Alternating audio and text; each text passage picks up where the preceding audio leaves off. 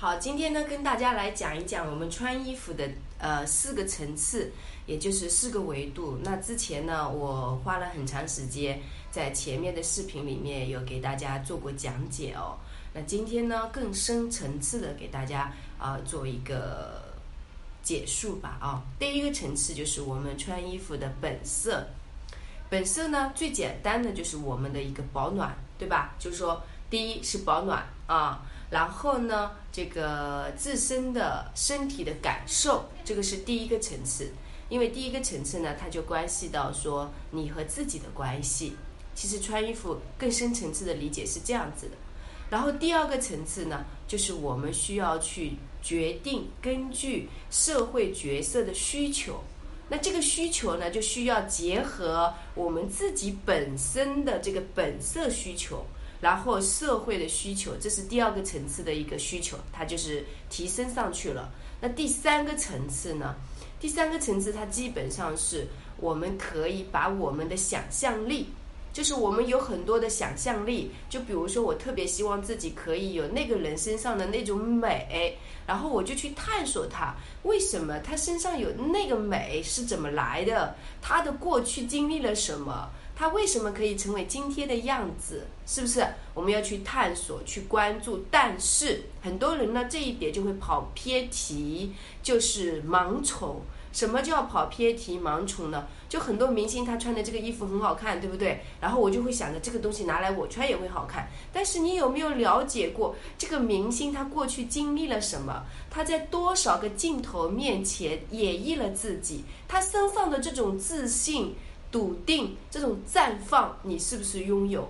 如果你没有，你把他那个衣服往你身上套，那绝对是不可能表达你的，对不对？所以永远都不要忘记前面这两个层次，一是自己本色是放在第一位的。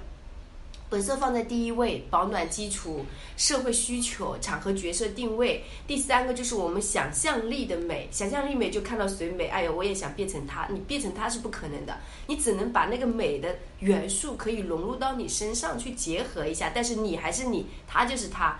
你不可能复制他，他也不可能复制你，这就是为什么说我们每一个人都是自己的艺术品，这是非常重要的。然后第四个层次是什么？是你意识层面的脑波思维的改革，就是你的旧有模式改变之后，你认为你不能穿的衣服，你认为你不能驾驭的东西，你认为你不可能的事情，它也许都可以在你身上发生。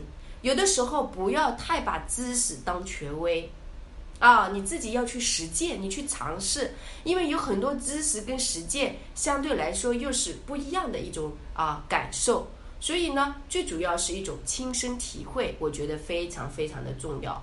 我之前学习这个形象管理，也就是做了大概十几年的时候，我也是，哎呀，这个不能搭，那个不能搭，我要符合这个标准来，哎，我是这个风格的，我是这个色系的，我是这个个性的。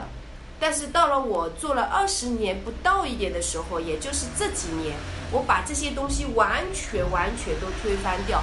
我我发现很多知识教我的，我做出来的好像都不一定是对的，对不对？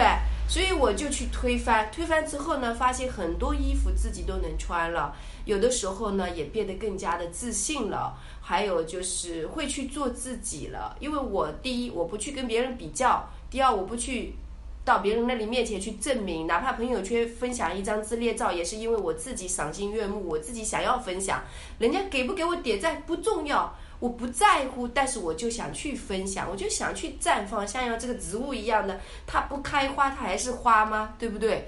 所以我觉得，女人如果说能够明白这四个维度的穿衣方法，我相信你不会迷茫。而且穿衣服是一件非常享受的事情。有很多朋友说：“哎呀，这个需要花很长的时间。”我告诉你，根本不需要。你到底有没有足够的了解你自己？如果你有足够的了解你自己，足够的了解专业的面料的元素，还有再结合你的阅历和你的价值感，你只要随心去搭配，非常的笃定，你就是原创，对吧？你就是知识架构体系的源头，你说的都是对的。对不对？所以有的时候大家真的是深度的去瓦解掉旧有模式，重启自己，从现在开始找到自己。